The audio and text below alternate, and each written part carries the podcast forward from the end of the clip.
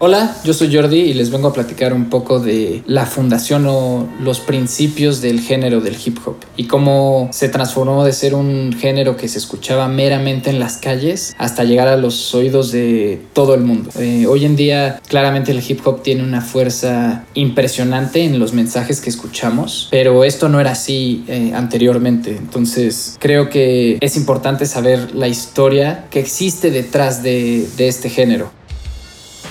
El hip hop en realidad tiene sus inicios como a finales de los 70s en el Bronx. O sea, empieza con lo que se conoce como la famosa trilogía del hip hop, que es Grandmaster Flash, es Africa Bambata y DJ Cool Herc, que son como los tres principales fundadores del hip hop. Empiezan básicamente como, como DJs, o sea, el hip hop realmente al principio era enfocado completamente a los DJs, no tanto al rapero como es hoy en día. Esto pues se genera tipo, ellos empiezan haciendo fiestas en el Bronx y invitan a sus conocidos y pues realmente es como, como una manera de ellos eh, sacar un poquito de dinero y pues pasarla bien, ya sabes. Entonces empiezan ellos con música con influencia muy disco, pero en el hip hop hay un momento de la canción que se llama el break, ¿no? Que ellos pues básicamente lo que, lo que hacían eran juntar estos breaks y juntarlos en diferentes maneras para hacer como una canción muy larga de puro break.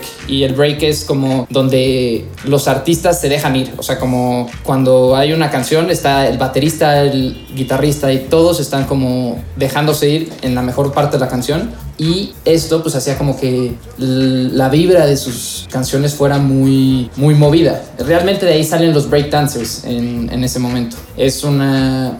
Obviamente la situación del, del Bronx pues eh, era una situación muy desfavorable para todos los que vivían ahí. Entonces hay una es esta, esta música, el hip hop, les da como una manera de expresarse. O sea, como poder decir lo que les gusta, esta trilogía de, o sea, como la Holy Trinity que se conoce en el hip hop de DJ Kool Herc y Grandmaster Flash, en realidad Grandmaster Flash es de los que realmente la sacan del parque y es el primer grupo de hip hop que se va en gira, gira mundial. Pero realmente esta fase del hip hop no existen, no hacían records, o sea, no hacían discos para, para vender, o sea, realmente era música inspirada meramente en, en la fiesta, o sea, como DJs que se ponen a bailar y juntaban, eh, lo que hace Grandmaster Flash es juntar a, cinco MCs porque él realmente no era bueno rapeando. Entonces eh, junta a cinco MCs y junta la primera gran banda del hip hop que es Grandmaster Flash and the Furious Five.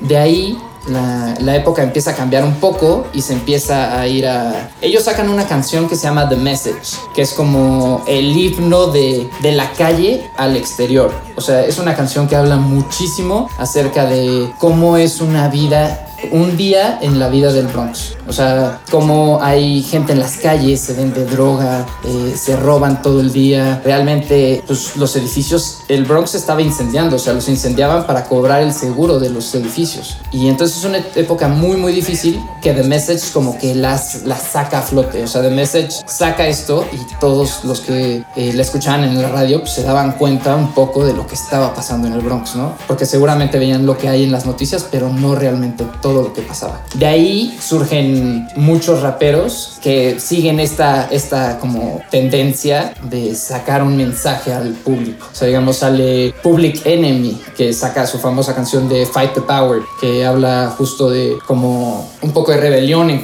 en contra de lo que está pasando eh, y que sigue pasando hoy en día, ¿no? En la serie de, de, Netflix de Hip Hop Revolution cuenta muy claro cómo hay un apagón en el Bronx y realmente eh, todos toman esta oportunidad del apagón como para hacerse de equipo. O sea, todo el mundo se, se empieza a hacer de, de equipo en, en, este apagón y de la noche a la mañana tienes muchísimas, o sea, muchísimos nuevos MCs que están en la calle ya en el Bronx. Entonces es como la época dorada, o sea, bueno, la época donde empieza a nacer el hip hop. La primera canción que se graba realmente en un disco es la de es la de Rappers Delight de Sugar Hill Gang. Pero esta, de hecho esta canción causó muchísimo estruendo como en, en, el, como en la escena del hip hop porque una era como no, real, no representaba realmente, ellos decían lo que era hip hop en ese momento, y además uno de ellos había, se había fusilado una, una línea de, de otro rapero, que en las calles eso era como algo que nunca se debe hacer, o sea, es lo más bajo que puedes caer. Robarte la línea de alguien más es, digamos, como el copyright que es hoy en día, ¿no? Entonces, esto va justo en contra del código de los raperos, entonces causó muchísimo enojo. De ahí empiezan a salir bandas como Ron DMC, que tuvo influencia de Aerosmith, tienen una canción que los mandó al estrellato junto con Adidas, que los patrocinó, o sea, tú te acuerdas de Ron DMC, te acuerdas de los Adidas, o sea, ellos empiezan el marketing del hip hop con Adidas patrocinándolos. O sea, es la primera como banda que es patrocinada. Y sacan una canción que se llama Adidas.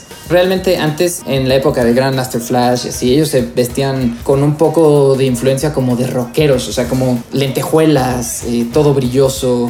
O sea, tú los ves y los trajes, o sea, se ponían hasta parches de pirata, o sea, como mientras más excéntrico, mejor. Y realmente con Run DMC empieza a cambiarse eso como a las raíces del hip hop, o sea, una ropa más street, no tan flashy empiezan a salir bandas como Public Enemy, que te digo, tiene el mensaje de Fight the Power en contra de, del sistema del gobierno, que habla de todo lo que se sigue viviendo hoy en día. Y salen, o sea, en realidad, quienes le empiezan a dar un poco de aire al West Coast eh, es NWA, eh, que es donde está Dr. Dre. NWA que está conformado por Ice Cube, que es el poeta del grupo, Dr. Dre, que es claramente el productor principal de toda la banda. Además de esto, nace de la mano de ECE, que en ese momento él era como un gangstercillo, o sea, es como el realmente gangster de esa banda. O sea, él sí tenía como temas en las calles, o sea, movía, ya sabes, es como el, oscuro de, de, la banda. Además está con DJ Jella, que es el que estaba con Dr. Dre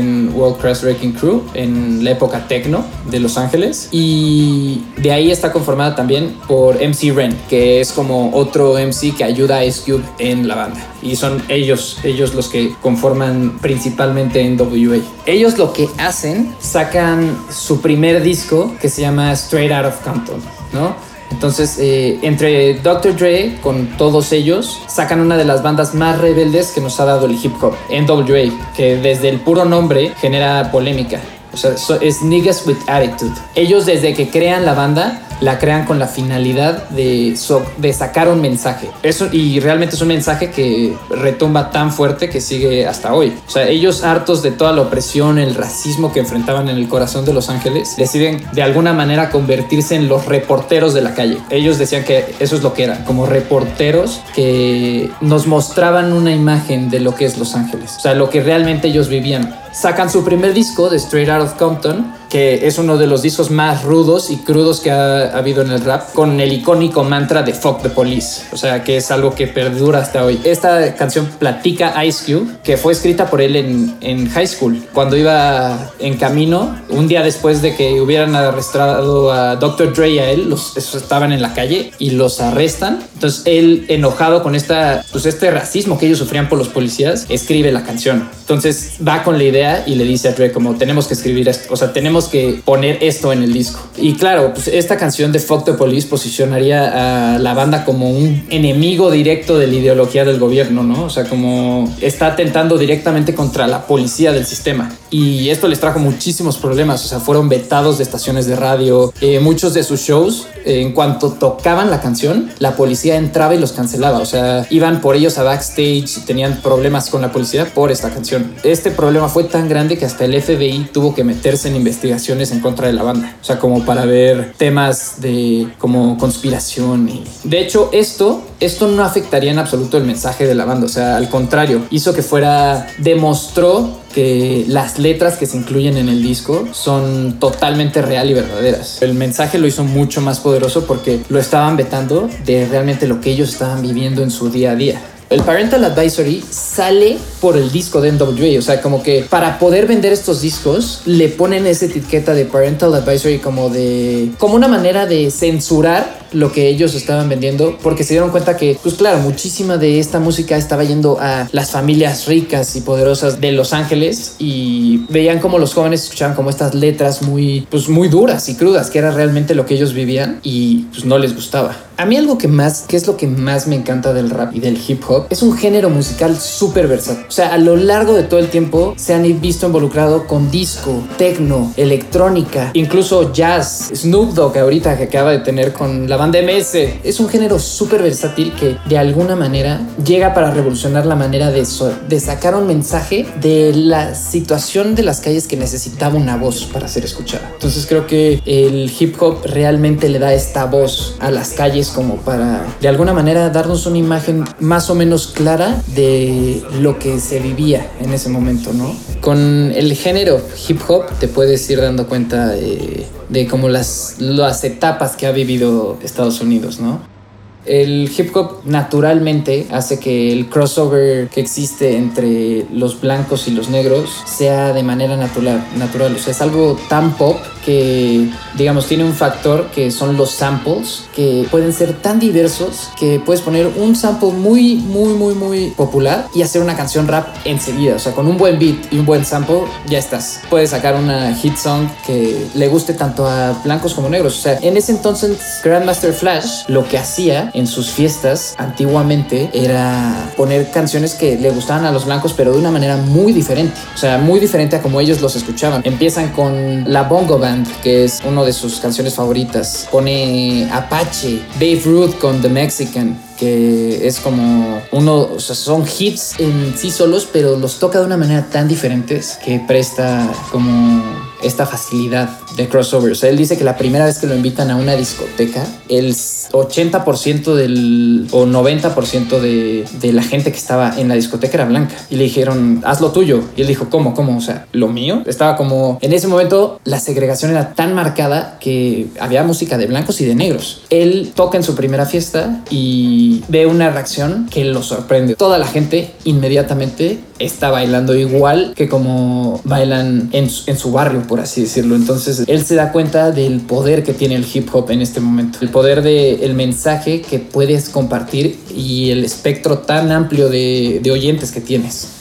No, la película es justo un documental de Niggas with Attitude. Se ve de alguna manera como lo que vivió la banda en un pequeño documental que está bastante bueno. Para Ice Cube, el papel lo hace su hijo, que realmente es más parecido a Ice Cube que Ice Cube mismo. Entonces, este, le da una realidad muy agradable a la película. Es una, una muy buena película y es basada justo en este disco de Straight Outta Compton, que es como su sello, o sea, como de las calles de Compton, o sea, como Los Ángeles Azules Iztapalapa para el mundo es Compton para el mundo. De ahí se deshace la banda por diferentes problemas como administrativos, problemas como claramente como Easy era como el que tenía el dinero en ese entonces, porque es quien más le aporta a Ruthless Records, que es quien la disquera que graba el disco de Straight Outta Compton. Se ven involucrados en temas tanto administrativos como de las calles, eh, medio corrupción, malos salarios, o sea, como contratos muy mal hechos por Jerry, Jerry que era el como administrador de la banda, o sea, digamos como el, de alguna manera como casi casi que era el dueño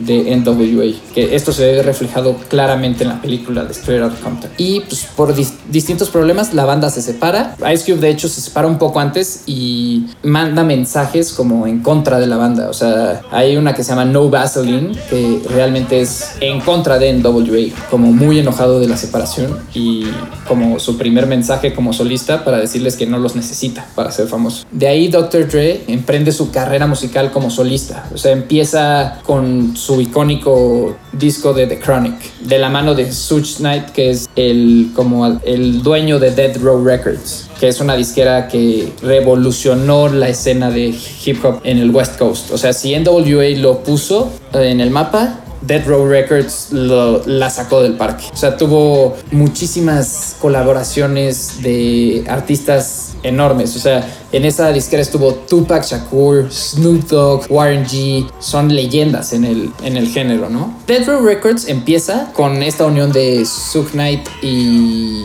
y Dr. Dre. Cuando Suge Knight como que saca de la cárcel a, Dre. A Dre le ponen un parking ticket por cualquier cosa en su coche y se lo tienen que llevar y lo detienen por tener este, como por no pagar esta multa. Y Suge Knight es quien como de esta manera lo rescata y lo rescata también de NWA. Dicen que realmente casi casi que tuvieron que ir con Bats a la oficina de Jerry para quitarle el contrato a Dr. Dre, o sea, para poderlo jalar a Dead Row Records. En esta disquera obviamente de la mano de Suge Knight sale su primer disco como solista, que es The Chronic. Y en The Chronic, este Dr. Dre empieza a, cambiar un poco el sonido que cambiaría la como la escena del hip hop en Los Ángeles. Empieza con un sonido un poco más funk, influenciado por bandas como Parliament Funkadelic, en un nuevo género musical que él bautizaría como G-Funk. Este G-Funk tendría un sello muy importante en todas las canciones que salen en esta época en la West Coast. En este disco de The Chronic es el debut, o sea, el grandioso debut de Snoop Dogg, o sea, el hijo pródigo de Long Beach, que todos conocemos. O sea, de la mano de Dr. Dre nace Snoop Dogg en una de las mejores canciones que ha tenido el rap, como Nothing But a G-Tang, que fue el éxito total de este disco, ¿no? Además, digamos que Dr. Dre junto con Snoop Dogg nos llevan como de la mano en canciones como Let Me Ride, que es como un ride a través de la imagen que es Los Ángeles en ese entonces, ¿no? Obviamente sin olvidar sus raíces de NWA, Dr. Dre en este disco nos da una imagen de la brutalidad policial y de como la guerra pandillera que existe en Los Ángeles, de los Bloods y Crips, que es algo totalmente como fuera de serie en, este,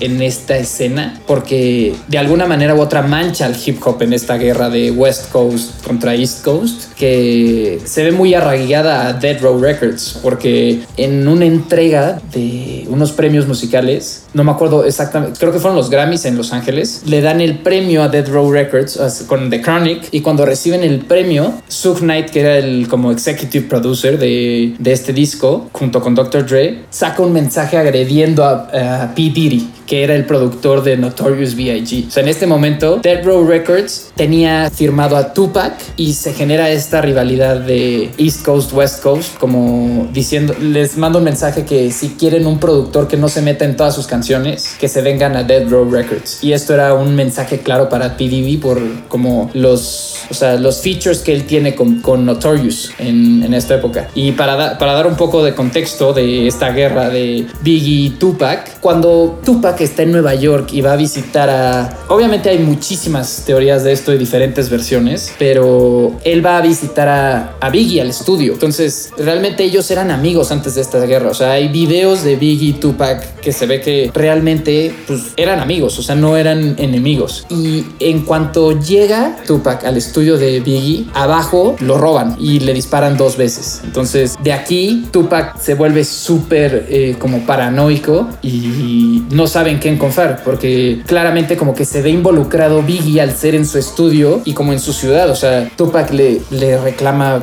muchas veces que como él no sabía lo que estaba pasando debajo de su techo, si él es como dueño de Brooklyn, por así decirlo. Entonces, después de esta, este shootout que tiene abajo del estudio de Biggie, Tupac ya queda como muy paranoico y después se ve involucrado en diferentes temas. Por un tema de acuso de violación, lo meten a, a la cárcel. Es Suk quien otra vez como que lo saca de la cárcel, como lo hizo con Dr. Dre, y lo jala Death Row Records. Y de la mano de Dr. Dre sacan el himno de Los Ángeles, que es California Love, que es de alguna manera una canción que marcó la época de Tupac en Death Row Records. Igual de la mano de Snoop Dogg, o sea, ya como toda esta, este como super grupo de productores, raperos que se estaba generando en Death Row Records, sacan All Eyes on Me de Tupac Shakur, que es uno de sus mejores discos, pero es un disco mucho más oscuro. O sea, es un disco de un Tupac ya como cambiado. No es un Tupac que como, como era antes, como un Tupac muy consciente, muy, muy revolucionario, pero en, en la buena manera, digamos, un Tupac más gangster, más enojado, y todos sus amigos lo dicen en ese entonces, o sea, es, digamos, un disco más, más rudo, como con el sello de Dead Row Records, que es lo que se generaría. Eh, obviamente por temas relacionados con gang, gangsters y temas de la calle, como, como lo es, como lo estaba Sub Knight, que es quien saca Dr. Dre, Dr. Dre se ve obligado de alguna manera a salirse de Death Row Records. este tema no le gusta a Dr. Dre, o sea, no, él no se quiere ver involucrado porque cuando él era joven, en una de sus giras con NWA, su hermano muere en una de estas peleas callejeras. Entonces es un tema que a él lo tiene muy arraigado al street fight, como al street gang que existe en Los Ángeles. Le afecta mucho por, por este tema que tiene con su hermano. Entonces él decide salirse de, de Dead Row Records y sacar como su... Decides lanzar su disquera como para sellar el gran legado que tiene Dr. Dre que es Aftermath. O sea, en NWA se ve muy, muy amarrado, digamos, por Jerry, que es el, el manager, Ice Cube, y no amarrado en mala manera, pero como que, digamos, limitado creativamente. O sea, Dr. Dre se ve limitado en, en esta época y de alguna manera, en su época por Death Row, su música se ve influenciada por toda la escena que hay, eh, todo el clima que se mueve alrededor de esta East Coast, West Coast fight, que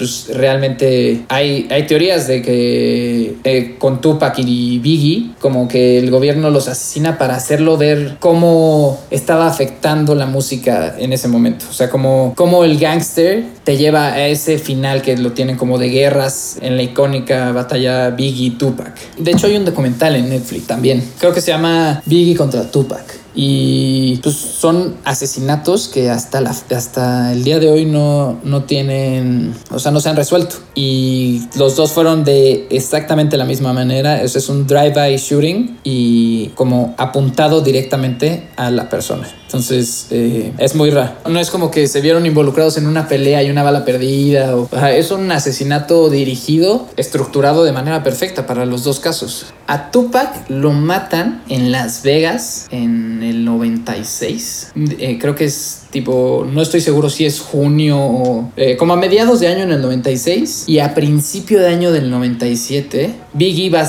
va como de gira a California para promocionar su nuevo disco que irónicamente se llama Life After Death, ¿no? O sea, los dos discos de Biggie apuntan a, a la muerte y muere a los 24 años, que es muy joven. O sea, su primer disco se llama Ready to Die, que es una genialidad. O sea, para mí Tupac y Biggie son los más grandes de la historia sin duda alguna. Y con este álbum Biggie saca Ready to Die y después, o sea, él desde un principio inconscientemente como que tiene una idea muy clara de que va a morir joven. Entonces su primer disco se, se llama Ready to Die y irónicamente su segundo disco se llama Life After Death y sale después de haber sido asesinado en, al principio del año en su gira por California. Esto como que desata o de alguna manera es como el chispazo que prende la guerra East Coast, West Coast. Justo es como que se vieron atacados los dos lados, o sea, el lado de Tupac en la West Coast y Biggie en el East Coast. Entonces, los dos genios de, cada, cada costa se ven afectados y de alguna manera esto se, esto se esparce a las calles. Y en esta, en esta nueva disquera, lo primer, la primera decisión que toma, recomendado de las manos de Jimmy Iovine, es firmar a una de las leyendas vivientes del rap, que es Marshall Matters, o como todos lo conocen, Eminem. Entonces hay una anécdota muy chistosa que Dr. Dre está escuchando como ciertos mixtapes en casa de un amigo y le ponen un mixtape de Slim Shady y lo escucha y, o sea, inmediatamente le dice, ¿de quién es? Necesito ir a conocerlo. Entonces le llama a Eminem, o sea, consigue el contacto, le llama y él platica que no tenía ni idea que Eminem era blanco hasta que lo ve en persona. Entonces él, él se ve como impactado porque la música hasta ese momento era predominado por, el, por los negros en, esta, o sea, en este momento. Dr. Dre al descubrir a Eminem llega a como su etapa, su mejor etapa como productor en,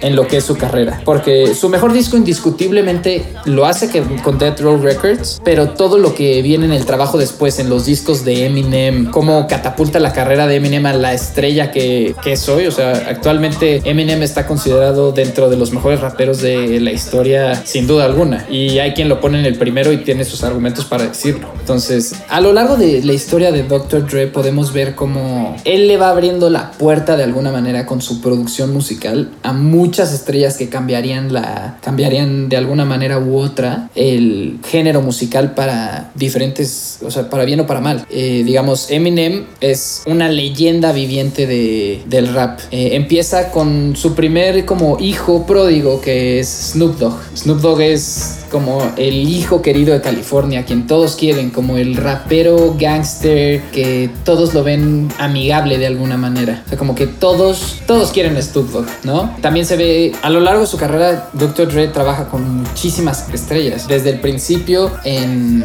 con su hijo pródigo que es Snoop Dogg, luego trabaja con Tupac para hacer California Love, que es un himno para California. Se ve después involucrado con, con Eminem, que obviamente sabe vemos lo que llega a ser Eminem hoy en día, o sea, la leyenda viviente. Y más adelante se vería involucrado también con dos artistas muy importantes. Eh, uno es 50 Cent, que rompe todas las charts y todo, o sea, toda categoría con Get Rich or Die Trying de la mano de Dr. Dre. Entonces, este, éxitos como In the Club, PIMP, que todo el mundo conoce, nacen de, de esta mancuerna con Dr. Dre y Eminem, que también se ve involucrado en la producción musical del disco. Realmente no está tan involucrado en la producción musical de, este siguiente artista, pero tiene mucho que ver. O sea, Aftermath le da vida a Top Dog. O sea, no le da vida, pero Aftermath le, de la mano de Top Dog sacan Good Kid, Mad City. Entonces, como el short film eh, hecho de Kendrick Lamar, que para mí es uno de mis artistas favoritos en este género. Se me hace una locura. Y se ve involucrado después en To Pimp a Butterfly, que es un álbum que actualmente está en la biblioteca de Harvard por su éxito. Más tarde, Kendrick Lamar sale y gana el Pulitzer con Damn, que realmente el Pulitzer no lo había ganado ningún género otro que no fuera el blues o el jazz en años. O sea, es el primer rapero que lo gana y claramente tiene una influencia de Dr. Dre. O sea, se ve, él lo dice, que The Chronic es como un, un álbum al que te comparas si quieres ser alguien grande termina en este Pulitzer de, Kendrick Lamar, que es, una, es como un sello muy claro, porque aparte, Dr. Dre y Snoop Dogg anteriormente le dan como esta antorcha, o sea, le pasan como esta antorcha a Kendrick Lamar porque él es de Compton. Entonces, como para seguir esta dinastía de, de California, West Coast, Compton, Dr. Dre y Snoop Dogg escogen a Kendrick Lamar. Entonces actualmente Kendrick Lamar es lo que es gracias a toda la influencia que, que agarra de Dr. Dre. Kendrick Lamar es es impresionante la manera en la que escribe. O sea, la manera en la que él rapea y lo versátil que son sus versos. O sea, tú lo puedes escuchar en seis canciones diferentes y pensar que es una persona totalmente diferente. Entonces, esta versatilidad le da la oportunidad de estar en un disco como es su short film de Good Kid Mad City en digamos, en su disco de Kid, Good Kid Mad City podemos ver como esta influencia de las calles o lo que realmente él vive en Compton y es un short film de su vida, o sea, digamos como su día a día que claramente es como un, un, reflejo de The Chronic, ¿no? O sea, The Chronic también es como ese, esa manera de tener un story, storytelling como dentro de un disco, que obviamente Kendrick Lamar lo lleva a diferentes niveles. O sea, Good Kid Mad City es uno de mis discos favoritos por excelencia. Como podemos ver, Dr. Dre eh, empieza siendo un joven revolucionario que reporta desde las calles de Los Ángeles en NWA y continúa con este mensaje que ha dejado huella y quedará siempre para la historia en, y la historia del hip hop, que es este tema que sigue vivo hoy en día, de la pelea latente que hay entre el racismo, la opresión, la brutalidad con la que son tratados eh, los negros por los policías en Estados Unidos. es una realidad que este racismo afecta directamente a, a las personas de color en Estados Unidos. Entonces él, al ser uno de ellos, de alguna manera como que se vuelve portador de la voz de las personas de color y todos, al ser una persona familiar, adoptan esta voz. Entonces este mensaje ha cobrado fuerza y seguirá cobrando fuerza por el hip hop en todo, en todo, todo lo que viene.